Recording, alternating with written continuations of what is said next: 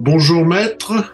Bonjour Monsieur Buffet, bonjour à tous nos, nos fidèles auditeurs et, et même à ceux qui seraient infidèles, ma foi. Nous les acceptons volontiers.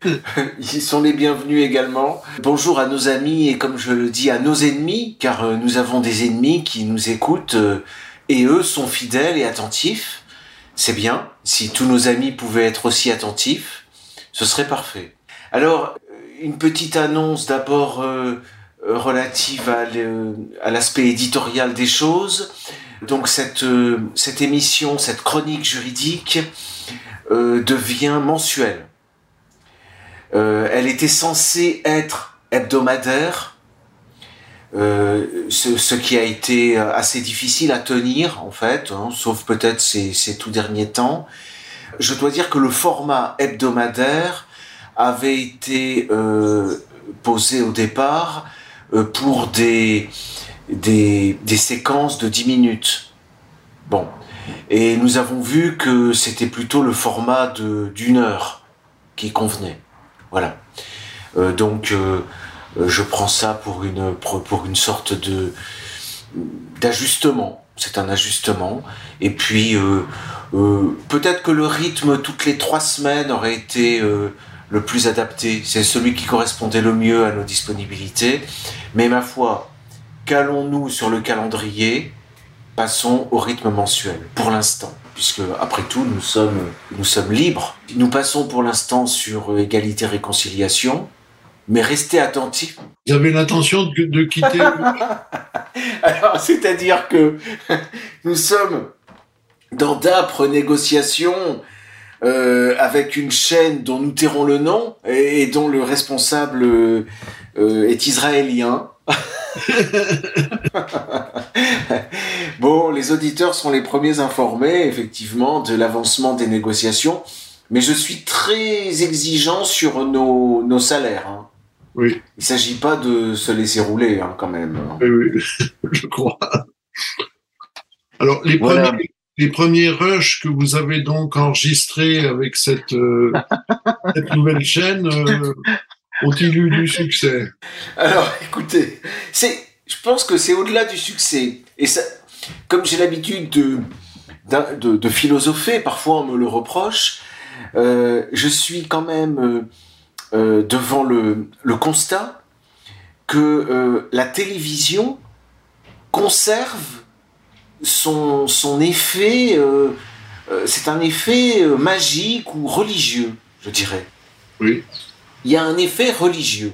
Oui. Euh, sur lesquels je me suis fait prendre, euh, je me suis laissé prendre également par cet effet, parce que euh, passer, alors lâchons le morceau, parce que sinon ça peut tourner à l'énigme si, si, certains n'ont pas encore vu, passer sur BFM TV, oui.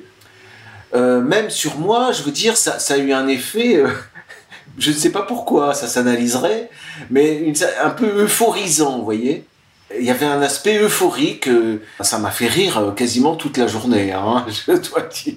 C'est une sorte de sacrement. C'est une sorte de sacrement. Écoutez, ça a l'effet, ça a l'effet comme si cette télévision euh, avait quelque. Alors c'est un effet très païen. Hein, euh, ça relève du paganisme, hein, mais c'est comme si nous avions, comme dans le théâtre antique, vous voyez, le théâtre grec était censé nous représenter des scènes de la vie des dieux. Et j'ai l'impression quand même qu'avec la télé, il y, a, cet aspect-là. Écoutez, même sur le site Égalité Réconciliation, euh, euh, la moindre de mes interventions euh, en temps normal, hein, sauf euh, attentat Charlie Hebdo euh, ou ordonnance Dieudonné, mes articles ou mes vidéos peuvent faire 10 000 vues. C'est déjà, c'est déjà pas mal en général. Bon, euh, d'abord, j'ai pas, j'ai pas, me disais-je, que je me disais que je n'avais pas le, la fibre d'une star et puis que le droit, ça a quelque chose de rébarbatif. Mais quand vous passez à la télé, enfin là, on va approcher déjà les 30 000 vues.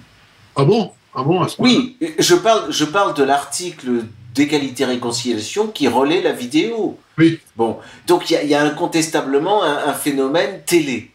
Oui. Bon, la, la télé conserve, malgré Internet, oui. parce que Internet, il y a, y a, un aspect inflation. les, propos tenus, les vidéos sur Internet, il y en a tellement.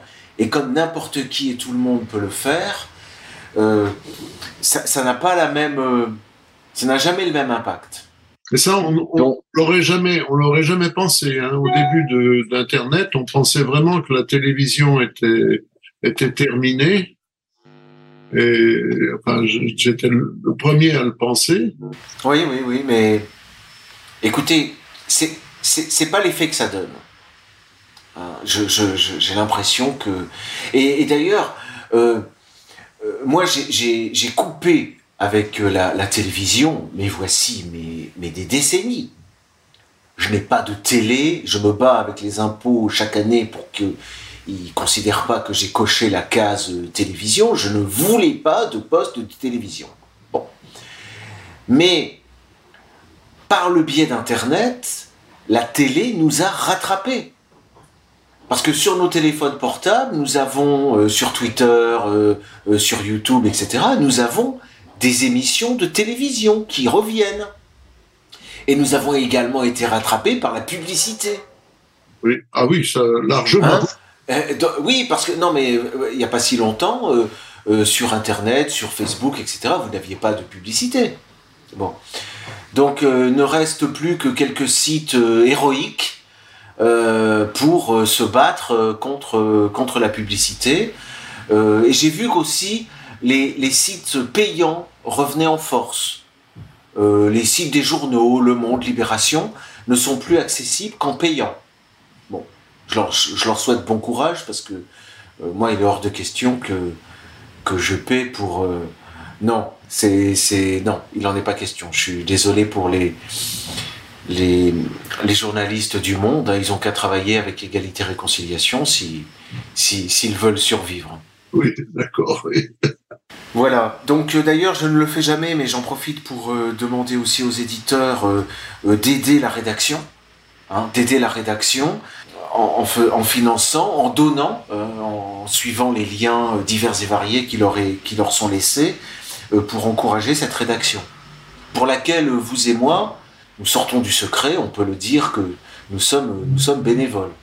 Ah oui, bah, oui. Voilà, mais nous faisons, mais nous, nous, nous faisons ça euh, moi, je le fais avec bienveillance parce que euh, les, éditeurs n'en ont peut-être pas forcément conscience, mais, les enregistrements, ces enregistrements que nous faisons euh, dans, une, improvisation relative, hein, moi, m'apporte quelque chose, c'est-à-dire qu'il m'est arrivé de comprendre et de progresser dans la compréhension de la situation grâce à ces émissions que, je fais. C'est surtout mon cas. Hein, je, non, non, non. Je m'adresse au, maître, je m'adresse au maître et j'apprends tous les, jours. ça va, ça va beaucoup amuser. Je suis vraiment nul en alors, vous êtes, juridique. Alors, le Socrate, alors vous savez que là vous tenez un discours très socratique, hein, parce que c'est le discours platonicien par excellence qui consiste à s'adresser à, un sophiste, euh, un, philosophe qui vend son savoir, et, à se présenter en disant euh, bah moi je sais que je ne sais rien, et, à la fin le lecteur se rend compte que celui qui était le plus savant des deux hein, n'était pas celui qu'on croyait au départ. Voilà. non, non, non. Et c'est tellement peu le cas avec les journalistes euh, actuels qui soi-disant interviewent euh, que, que moi, je, je le dis franchement, je n'y connais rien. Et j'apprends tous les jours, enfin tous les jours, toutes les semaines et maintenant tous les mois, euh, j'apprends beaucoup de choses que j'ignorais complètement, sur, les, sur, lesquelles j'avais des, euh, des idées préconçues, euh, bah, sur la légitime défense par exemple, des idées préconçues et, et à vous écouter, on en apprend beaucoup. Alors moi je confie aussi que je cherche à comprendre. Les efforts que je mène visent à la compréhension de notre situation. Et, je, ne, je, ne, prétends pas l'avoir saisie. Voilà. Et je crois que ce qui définit l'activisme et l'activiste hein, et la radicalisation, c'est l'action qui précède la compréhension. Voilà. Alors, certes, militer, agir, aide à comprendre. Hein, je ne condamne pas l'action. Mais le principal dans, dans, une, dans un contexte politique, c'est d'abord de comprendre ce qui se passe. Voilà, voilà. Parce que si vous n'avez pas compris, si vous, n'avez compris que la moitié des choses, vous, faites n'importe quoi. Enfin, bon, voilà. Donc, euh, après cette, cette, cette introduction euh, qui inaugure euh, cette, le caractère désormais mensuel de notre chronique, cette chronique qui est un peu la vôtre, hein, parce que il y a, une interaction, il y a une interaction nécessaire. Bon. Oui, je voulais ajouter aussi une chose remarquable, c'est que nous improvisons oralement euh, avec le risque que ça comporte. Hein. Moi, je vois en me réécoutant, il m'arrive de, faire des fautes de français, parfois de bafouiller, etc. Mais je suis, je suis très étonné de voir à quel point, dans le monde du journalisme, on lit la copie. Enfin, on a affaire systématiquement à des lecteurs. Ces gens passent leur temps à lire. Ils n'ont pas de phrasé euh, spontané. Vous voyez? C'est quelque chose qui est très très rare, hein, d'avoir un, un, orateur qui euh, euh, parle sans notes, sans fiche, comme nous le faisons. Oui. Voilà. C'est tout de même le, le métier d'avocat, un, un, petit peu de. Peut-être. D'être pris au dépourvu et de, de devoir répondre sur le champ.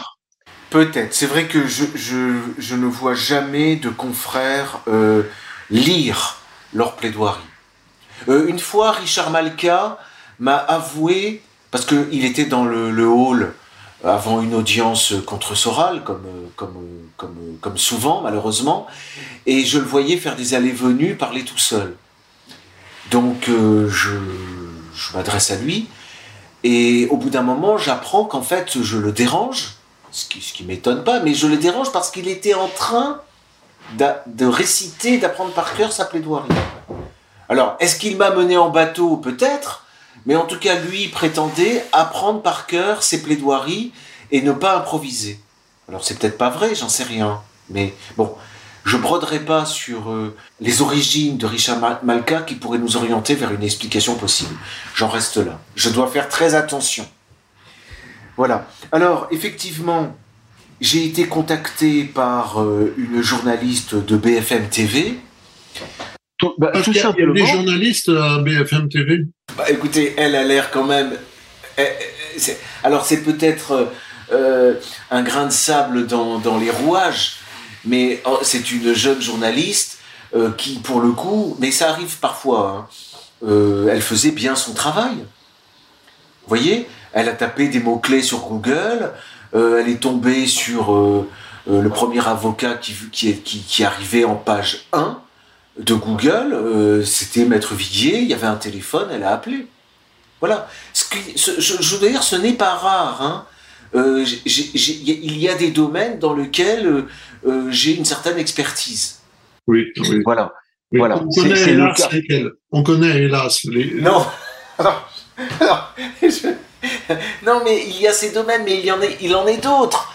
Par exemple, je suis, je suis. Le fait est euh, que je suis, je peux me vanter d'être relativement compétent, c'est-à-dire ce sont des, questions qui m'intéressent, je dirais même qu'elles peuvent arriver à me passionner, euh, et, que, et, lorsque j'ai des dossiers, euh, je, me débrouille plutôt bien, et j'ai des confrères qui, quand ils ont ce genre de dossier, me les envoient.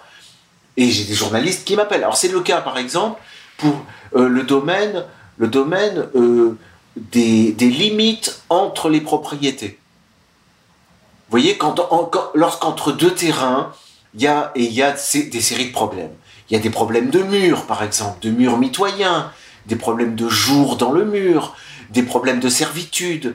Euh, est-ce qu'on a le droit de, passer sur le voisinage du, sur le terrain du voisin?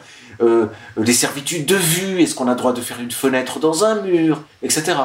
Euh, des problèmes de bornes des bornes qui ont été déplacées, il faut les réimplanter, ou bien des terrains qu'il faut borner, etc. Bref, toutes ces affaires, toutes ces affaires de, euh, qui relèvent de, qui touchent en partie à ce qu'on appelait autrefois chez les Romains la science de l'arpentage, et qui sont aussi vieilles que la propriété privée, vous voyez, sur ces affaires-là, vous n'avez pas beaucoup de gens qui s'y retrouvent. Voilà. Donc je fais partie de, des juristes qui, cultivent ces, disciplines. C'est le cas alors aussi pour les problèmes de parenté. Oui. Les, problèmes de chromosomes, les problèmes de filiation. sur ces questions-là, qu'on englobe en général sous le terme plus large de bioéthique, si vous tapez avocat bioéthique, vous tombez sur Damien Viguier. D'accord. Alors vous tombez aussi sur Damien Viguier si vous tapez euh, euh, avocat antisémite. Bon, mais ça c'est j'y peux rien, c'est la magie d'Internet. Hein. Euh, c'est comme ça. Alors j'ai vu qu'effectivement Tristan Mendès France se demandait pourquoi l'avocat d'Alain Soral se retrouve intervenir sur BFM TV. Ah bon, il a posé la question? Bah, chaque fois que je passe à la télé, vous savez, Tristan Mendès France intervient. Vous vous souvenez, j'étais passé sur, euh, je ne sais pas si c'était la télévision, mais c'était un média chinois. C'était l'organe, c'était pas rien, hein, c'était c'était l'organe officiel du Parti communiste euh, de, Pékin, hein, l'organe central. Bon, il y avait eu un article au sujet de mon intervention sur euh, un média, mais un média internet. Hein un média internet chinois. Bon, euh, Tristan Modeste France était aussitôt intervenu, j'avais eu des appels du canard enchaîné, les gens voulaient savoir pourquoi et comment, etc. Bon, et là c'est pareil, bon, euh, il, doit s'inquiéter. Euh, moi je lui conseille d'en référer directement à la maison mère. Il a qu'à se, il a qu'à se renseigner. Bon, c'est un virage intéressant. Bon. un virage intéressant. ah oui, parce que il faut, il faut lutter contre ces news, donc euh, contre la chaîne concurrente. voilà, il y avait quelque chose comme ça. Bon, peut-être euh, y a-t-il des, des sujets plus graves euh, à, à, aborder? Alors, puisque nous avons officiellement une mission, une émission mensuelle, une émission et une mission euh, alors, j'avais préparé, mais dans ma tête, hein, j'ai pas écrit, euh, une mise au point à nouveau sur une question que j'aborde d'émission en émission euh, relative à la guerre en Ukraine, hein, par, rapport au droit international, hein, point sur lequel Poutine est encore revenu récemment. Hein, l'opposition entre le monde unipolaire et le monde multipolaire. Bien. Alors, ce sont des questions euh, sur lesquelles des bibliothèques entières ont été écrites. Hein. C'est curieux d'ailleurs, euh, Carl Schmitt faisait référence au fait que dans sa bibliothèque, il lui arrivait d'ouvrir un livre au, hasard et de tomber sur des passages qui répondaient exactement à sa question. C'est assez curieux. Euh, il m'est arrivé la même chose récemment avec les lettres persanes de Montesquieu. Voyez, j'ai ouvert au hasard et je suis tombé sur un passage où il est question de la distinction entre le droit civil qui régit les conflits entre particuliers, hein, du, genre de ceux dont j'ai parlé tout à l'heure, euh, les conflits de propriété, et, le droit qui régit les conflits entre les nations. Vous voyez, bon voilà, Montesquieu parle de ces questions-là qui, qui sont tout à fait de son temps, hein, puisque euh, le modèle, d'ailleurs le modèle de Carl Schmitt, c'est l'ordre interétatique des gens européens. Ce qu'on appelait les gens, c'était les puissances. Bon, alors, j'ai fait des remarques la dernière fois au sujet de d'un ordre mondial, mondialiste, unipolaire, qui était inconcevable et qui débouchait nécessairement sur une bipolarité. Oui. Bon, ça m'évoquait des lectures de Carl Schmitt. Euh, sur l'unité du monde, deux articles qui datent de 1951-1952 euh, et qui ont été publiés euh, dans un recueil d'articles. C'est un vieil, un vieil ouvrage euh, qui était aux éditions Pardès. C'était une collection dirigée par Alain de Benoît. La collection, la collection vous voyez, je, je fais tout de mémoire, hein, c'est c'est admirable. Hein, c'est beau, c'est beau. c'est beau, ouais. jeune encore, oui. oh, euh, sur le déclin néanmoins. Alors, sur la pente descendante. Euh, le, la, collection Révolution conservatrice. Et le titre, c'est Du politique. hein, si les gens veulent retrouver les, articles exactement. Bien. Et il s'interroge effectivement sur, à son époque, c'est l'époque de la guerre froide, on a deux modèles de mondialisation en conflit. On a le modèle libéral, capitaliste, américain, et le modèle communiste, soviétique, russe. Vous voyez? Et il brode. Euh, il est au début, hein, puisqu'on est au début des années 50. Bon. Et il évoque également, il évoque la possibilité du tiers, le tiers terme.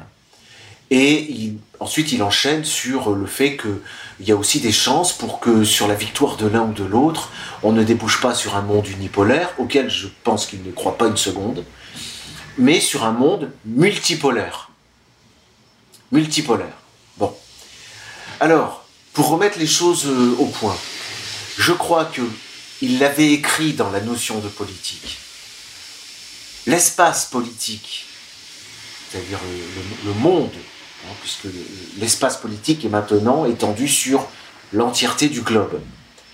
L'espace politique est toujours multipolaire. Il l'avait écrit dans la notion de politique, le politique est un pluriversum. Un pluriversum. L'unité politique seule, donc l'unipolarité, est un non-sens. Parce que ce qui définit le politique, c'est le conflit. Ça, j'en ai déjà parlé. Et la nature du politique, la nature conflictuelle du politique, fait qu'il y a nécessairement, non pas deux, mais trois, et en réalité beaucoup plus d'unités politiques, nécessairement. Euh, il ne faut pas réduire l'unité politique à l'État. Hein. Vous pouvez vous mentir en vous faisant croire qu'il y a un seul État, donc il y a une seule unité politique. Ce n'est pas le cas dans un seul État, même en droit interne, même dans, l'espace intérieur d'un État, vous pouvez avoir en réalité plusieurs unités politiques. C'est pour ça que le politique est toujours présent dans l'État. Parce que euh, je ne connais pas d'État où il n'y ait pas euh, de conflit politique au moins potentiel, c'est-à-dire il n'y ait pas de, de risque de coup d'État, tout simplement de risque de coup d'État et de risque de guerre civile. Voyez eh ben, C'est la potentialité de la guerre qui indique la présence d'une unité politique. C'est ça que Carl Schmitt explique dans la notion de politique. Bon, autrement dit, euh, les potentialités de conflit sur la planète étant relativement nombreuses, vous pouvez, vous pouvez considérer qu'il y a tout autant, il y a le même nombre, c'est indénombrable, hein, euh, d'unités politiques. Bon, alors, ce qui caractérise l'État, c'est sur un territoire de maintenir néanmoins un certain ordre. Et, en outre, dans les relations conflictuelles euh, armées, guerrières, dans la guerre, euh, d'adopter un droit de la guerre. Ça, je l'ai déjà répété, hein, je l'ai souvent dit. Hein.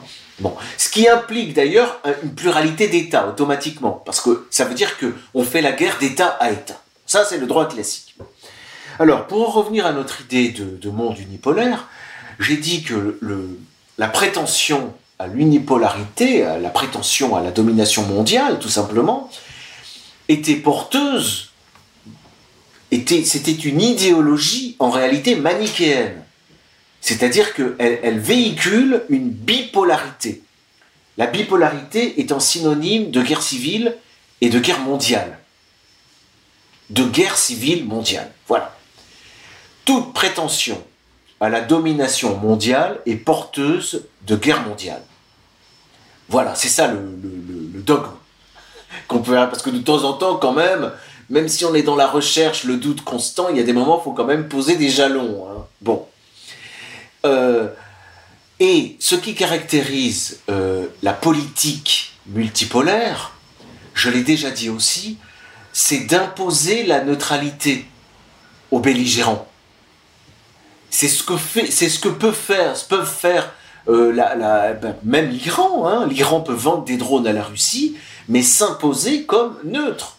C'est ce que fait la Chine, et c'est et c'est ce c'est de cette manière, je, pense, que l'on, qu'on peut lutter le mieux contre l'ennemi, l'ennemi mondial. Parce que les, nations ont un ennemi au plan du monde, c'est-à-dire il y a euh, des, forces qui ont la prétention à la domination, à l'hégémonie totale. Ce sont ces forces-là qui constituent l'ennemi. L'ennemi absolu de l'humanité, quelque part. mais une, mais une, une, humanité qui ne, pas, qui ne doit pas et qui ne peut pas, ce serait un non-sens, faire front uni contre cet ennemi.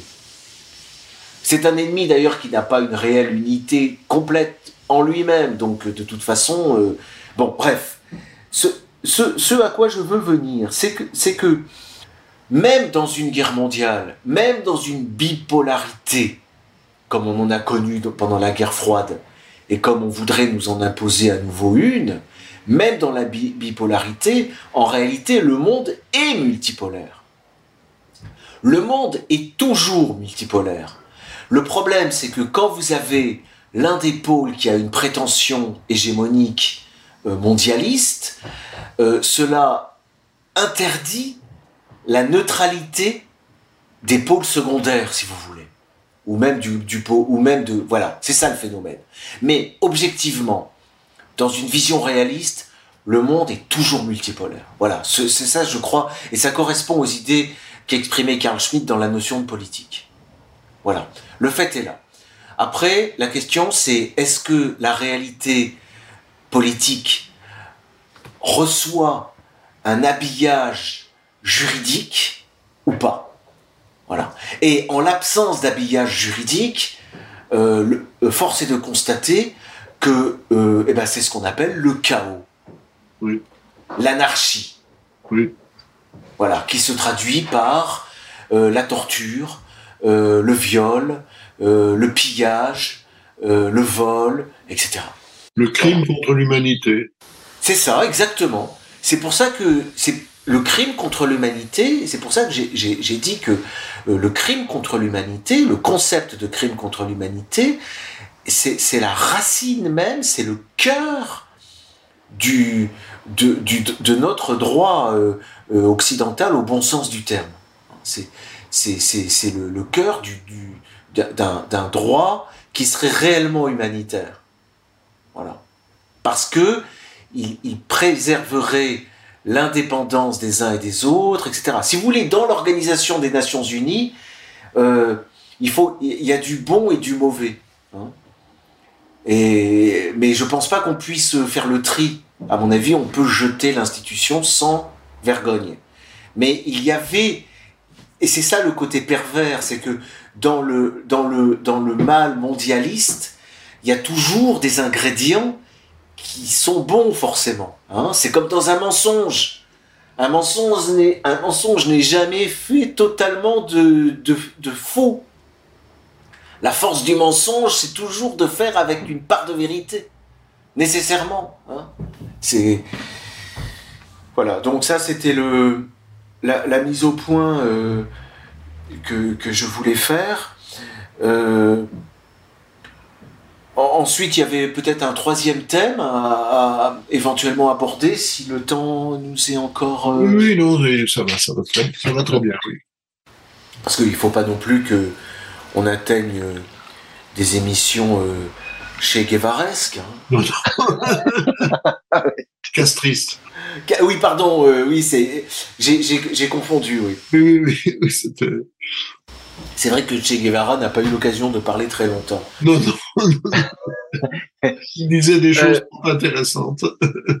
bah écoutez, euh, d'ailleurs, euh, si, vraiment je me concentrais sur les questions de droit international, je le répète à nouveau, hein, j'y pense contrainte et forcée, parce que ce n'est pas mon domaine. Mon domaine, mon domaine, c'est le droit civil. L'arpentage. Mais oui. Comment? L'arpentage, exactement c'est la science de l'agrimensor. C'est comme ça qu'on disait. Hein. Et d'ailleurs, euh, je sais pas si je l'ai déjà dit, mais j'étudie et je lis. Les gens qui me suivent sur Twitter sont sans doute au courant. Le, corpus grammatique. Voilà. Bon, euh, bon pour les spécialistes. Ça, euh, éventuellement la parenté, et surtout les, questions de personnes, de droit des sociétés, droit de la tutelle, régime matrimoniaux, succession. Hein, voilà mon cœur de métier. Mais j'en suis constamment détourné par des questions euh, de, de, droit international. Bon, alors, si je devais euh, euh, faire bien les choses, j'essaie. Hein, j'ai quand même un. Du coup, je me suis. J'ai quand même dans ma bibliothèque plusieurs rayons, évidemment, consacrés au, au, droit de la guerre et au droit international. Bon, puis sans compter la lecture de Carl Schmitt, qui a été, qui a été, qui est l'une de mes. C'est l'un de mes hobbies, si vous voulez. Hein, euh, c'est ce rayon-là. Bon, bref. Puis c'est assez lié d'ailleurs au national-socialisme euh, et à la politique. Bon, passons. Tout ça pour vous dire que euh, c'est Che Guevara qui a écrit des ouvrages sur la guérilla, hein, qui étaient à l'époque diffusés par les éditions La Découverte. Ah bon Oui. Oui, oui. Et ça, ce sont des ouvrages qui me manquent dans ma, dans ma bibliothèque. Autant j'ai les, les, les ouvrages sur la guerre, euh, euh, la guérilla de le, vietnamien, le Giap, Giap, le général Giap, Giap, oui, oui, oui. J'ai les écrits de Giap. Mais les, écrits les plus recommandés et les plus recommandables, ils m'ont été recommandés par euh, Ramirez Sanchez, euh, qui, avait le, pseudonyme de Carlos, dit aussi le chacal, hein, puisque c'est l'époque, c'est l'époque de la guerre froide, et c'était euh, le grand ennemi euh, soi-disant euh, terroriste, hein, qu'on peut considérer comme un grand résistant, hein, qui était Carlos, qui est toujours enfermé dans les geôles de la République. Hein. On, le fait mourir à petit feu dans la prison de Poissy, en France. D'ailleurs, je le salue au passage, puisque j'ai l'honneur de le compter dans ma clientèle. Ben, je peux le dire quand même, c'est un secret pour personne. C'est une défense politique. Donc en matière politique, euh, il y a certaines choses qui peuvent se dire. Donc, euh, Carlos m'a recommandé la lecture des écrits euh, de Trinquier. Trinquier et Galula. Galula. c'est édité chez un éditeur spécialisé dans le domaine de la stratégie. Voilà. C'est oui, ce sont des manuels de, de contre-insurrection. Voilà. Mais c'est absolument. C'est comme ça. Moi, quand je. À l'époque, avec l'Ukraine, c'est un peu moins le cas. Mais à l'époque de la guerre en Syrie, on était typiquement sur une, sur une, une entreprise insurrectionnelle, fomentée depuis l'étranger, comme, comme, comme elles le sont toutes. Oui. Et, et euh, j'ai beaucoup étudié à ce moment-là, effectivement, les, les textes de Trinquier et de Galula. D'accord. Voilà. Galula ayant appris sur le terrain euh, en Chine euh, à l'époque de la guerre, à l'époque de la Longue Marche. Je crois qu'il a d'ailleurs pas combattu au Cambodge, enfin je veux dire au Vietnam. Il était, agent militaire français en Chine. Et ensuite, il a étudié, ou il a dû, il a dû quand même exercer un commandement en, en Algérie. Mais son enseignement, a été transmis aux écoles militaires américaines. Et il a servi à la CIA pour euh, sa politique militaire sur l'Amérique latine jusqu'à nos jours. Voilà, tout ce qui concerne l'insurrection, la contre-insurrection, les coups d'État, etc. C'est la doctrine d'un Français, enfin un Français euh, d'origine euh, israélite, hein, semble-t-il, avec Galula, voilà, donc on pourrait presque dire cocorico. Bon, c'est le, petit coq. Hein bon. Alors, euh, oui, au sujet de d'Illich Ramirez Sanchez. Bon, il faut en parler quand même. Hein, parce qu'on a euh, avec lui affaire à, quelqu'un qui a commis des, attentats. Alors, ça c'est ce qu'on lui attribue. Mais son titre, son, titre de gloire, c'est le euh, l'enlèvement de délégués de l'OPEP en Autriche, hein, je crois, il a, il, a, il, a, ensuite détourné un avion, et c'est comme ça qu'on a des photos de lui. Vous voyez, j'ai pas le dossier sous les yeux, c'est compliqué. Bon, bref. Non, ce qu'il faut dire, c'est que moi, vous voyez, je lui avais proposé une ligne de défense qui était la suivante. C'était de dire, on le condamne comme terroriste, mais la France est mal placée pour euh, condamner le terrorisme elle qui s'enorgueillit de la résistance française à l'occupant allemand, n'est-ce pas? De, de, 40 à, 44. Et qui, à l'heure où on condamne le, terrorisme en France, euh, le finance et le nourrit, par exemple en Syrie, hein, et fait rentrer au Panthéon des résistants euh, donc français, eux aussi d'ailleurs euh, pour beaucoup d'origine israélite, hein, qui se sont donc livrés à des actes qui, peuvent être objectivement condamnés, euh, considérés comme du terrorisme. Vous voyez, il y, a quand même un problème. C'est encore un problème. C'est pour ça qu'il y a un lien quand même avec ma passion pour le droit civil et pour les, pour les, pour les limes, pour les limites, pour les bornes et le droit international. C'est que, en toute chose, quand on pense juridiquement, il faut trouver la, la limite et il ne faut pas dépasser les bornes. Or, on est là encore dans la confusion. C'est-à-dire qu'on englobe, on, joue sur plusieurs tableaux. On nie les frontières et, on mélange le droit international interétatique, le droit de la guerre qui soumet les combattants à des règles strictes, et le chaos total et la délinquance qui permet de, tirer sur un homme en uniforme dans le dos, par exemple. Voyez? Alors qu'il est dans une ville, euh, il est même désarmé, possiblement, hein, euh, il prend son métro et on l'abat en lui tirant dans le dos. Ça, c'est du terrorisme. C'est criminel, c'est même du droit commun. Parce qu'en fait, la catégorie terrorisme n'existe pas dans le droit classique. Hein. On a soit le militaire, soit le civil. Voilà les deux terrains entre lesquels la frontière est nette. Il s'agit l'opération à laquelle il faut se livrer, et c'est un peu l'entreprise euh, de la Russie euh, actuellement, et de la Chine, et du Brésil, et de l'Inde, je dirais qu'il faut réimplanter les limites. Voilà. Les bornes ont été arrachées par des vandales qui ne respectent rien, et il faut réimplanter les limites. Pour les poètes, je conseille la lecture d'Ismaïl Kadaré, Avril brisé. Il y a une scène extraordinaire euh, sur les hauts plateaux d'Albanie où une forme de juriste chaman se livre au rituel de réimplantation de limites. La pensée juridique hein, euh, consiste effectivement à, fixer des limites. Bon, et que ce à quoi nous assistons en droit, international actuellement avec cette, ce conflit en Ukraine, c'est et, puis aussi avec euh, le conflit latent qu'il y a entre la Chine et les États-Unis, hein, parce qu'on est quasiment en situation de, guerre en réalité hein, déjà. Hein, euh, euh, mais les États-Unis ne déclareront jamais la guerre. C'est pas dans leur mentalité, c'est pas dans leur façon de faire. En réalité, cette guerre, ils l'amènent déjà.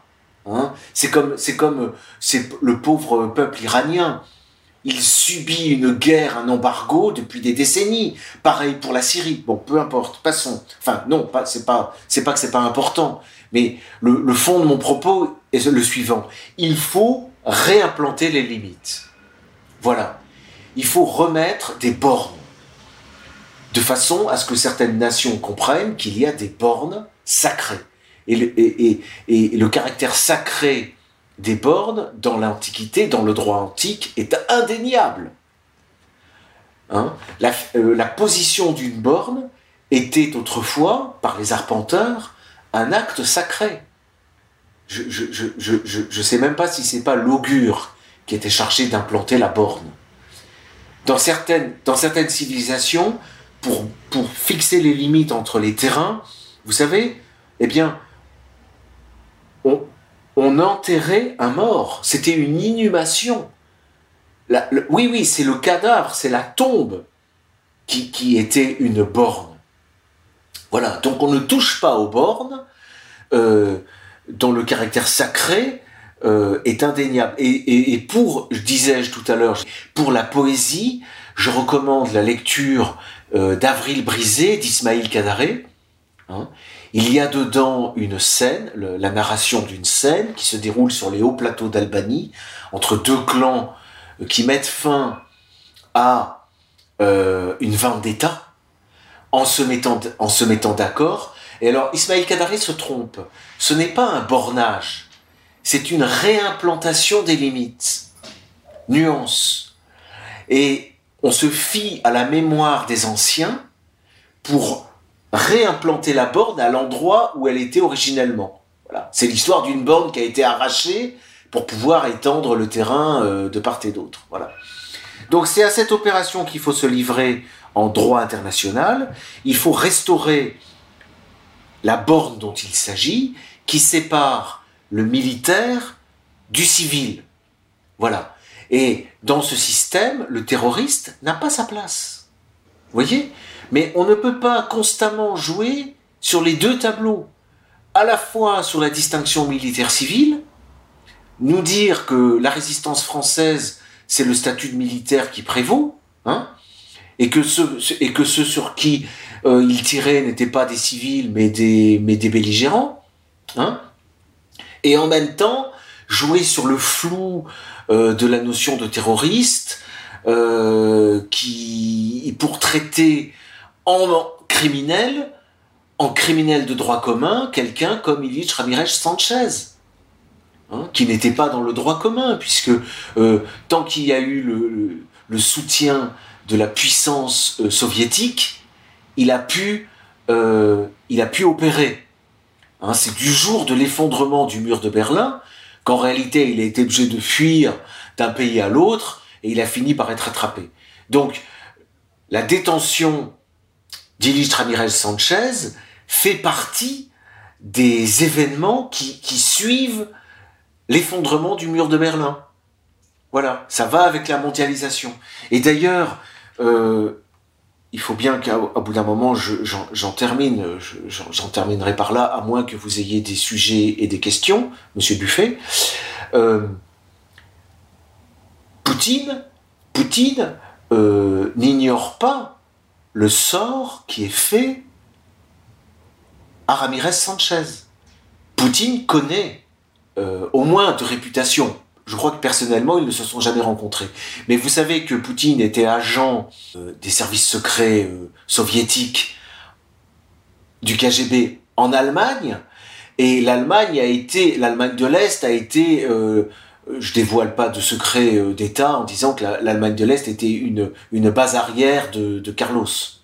Bon. Et Poutine a beaucoup d'admiration pour Carlos, il connaît Carlos, euh, et je crois qu'il y a eu des, transmissions au moins de, salutations.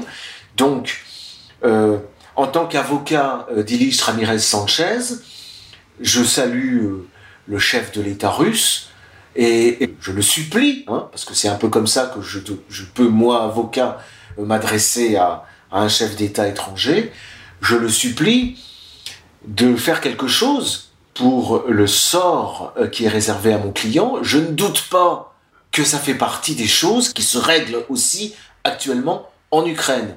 Mais il faut que Macron libère Carlos. Voilà le message du jour. Liberté, liberté pour Carlos. Oui, d'accord. oui. En général, quand je, en général, quand je m'occupe d'un, d'un dossier d'emprisonnement comme ça, en général, ça marche. Hein. Monsieur Buffet? Quand les tanks russes arriveront euh, place de la Concorde, euh, euh, Carlos sera libéré. Ah, ça, ça ne fait aucun doute. Ça ne fait aucun doute.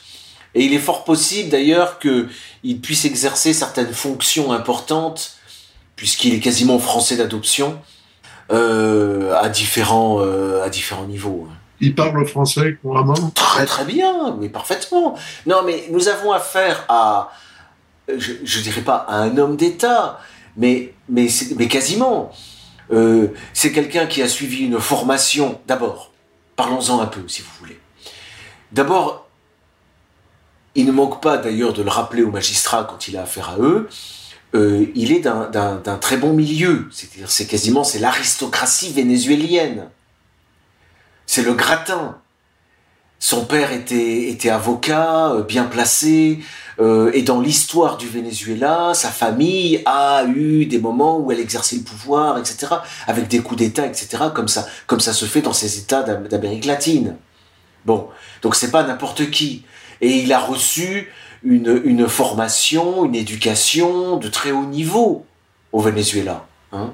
Et c'était un, un, ardent connaisseur donc de la doctrine euh, marxiste, léniniste, et il a prolongé ses études à Moscou. Il été à l'école à Moscou. Et ensuite de Moscou, il a été euh, en fait envoyé en mission en Jordanie. Voilà. Et donc là, il a rejoint euh, ensuite les rangs du FPLP. Voilà. Et c'est dans ce cadre. Et d'ailleurs, euh, il raconte que les cadres, parce qu'on nous, on, va, on, nous serine avec les, chrétiens d'Orient. Oui. Moi, ça m'a jamais euh, convaincu hein, cette histoire. Les, les cadres du FPLP, les plus ardents, les plus farouches adversaires de l'entité sioniste, étaient, étaient tous chrétiens. Ah bon? Oui, c'était des chrétiens. Euh, vous pouvez regarder sur, sur, sur Internet, faire quelques recherches. Euh, euh, les, les, cadres étaient chrétiens. Et, et, et, et Carlos s'est converti à l'islam tardivement, parce qu'il il, commandait des combattants qui étaient musulmans et qui lui ont demandé de, prononcer la shahada. Bon, ce qu'il a fait. Voilà. Mais au départ, euh, il est marxiste, euh, athée, je ne crois pas qu'il ait été baptisé, et, et, son entourage euh, militant et, combattant était chrétien. D'accord. Voilà. Oui. oui. Ça arrange pas ça. Ça arrange pas son affaire, ça. Alors, certainement pas, non? Oui. Voilà. Donc, euh, amis chrétiens, euh, priez pour Illich Ramirez Sanchez. Oui, et pour sa conversion, d'abord. Toute prière chrétienne implique la... Mais, vous savez, qu'en est-il en réalité du fond des, cœurs euh, Dieu seul le sait. Hein bon, après, on peut pas non plus exiger Saint Augustin ne le faisait pas. Euh, euh, une, une, euh, l'appartenance à telle et telle paroisse, hein, c'est aller un peu loin quand même. Hein. Bon, c'est c'est pas ce que disait Saint Augustin d'ailleurs. Saint Augustin disait chez nos pires ennemis, il y a des gens, on ne sait pas les desseins de Dieu. Et, peut-être, soit ils sont déjà sauvés, soit ils vont l'être euh, en se convertissant, etc. Hein et, quant à, et quant à nos ouailles, disait saint Augustin, hein, euh, il y en a un bon nombre qui en réalité euh, sont mal partis. Hein. Oui, oui. voilà. Ça, j'en ai peur, oui.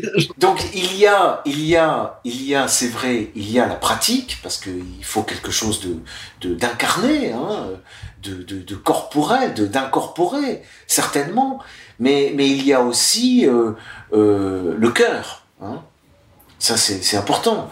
Et c'est ce qui caractérise d'ailleurs le christianisme, hein, c'est d'insister surtout, d'insister surtout sur la circoncision du cœur et de se passer de la circoncision de la chair, qui, qui est devenue, depuis l'incarnation, absolument euh, inefficace et complètement inutile pour les chrétiens. Voilà. Merci, maître. C'est moi.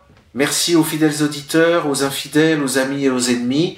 Et rendez-vous dans un mois pour euh, l'émission de décembre.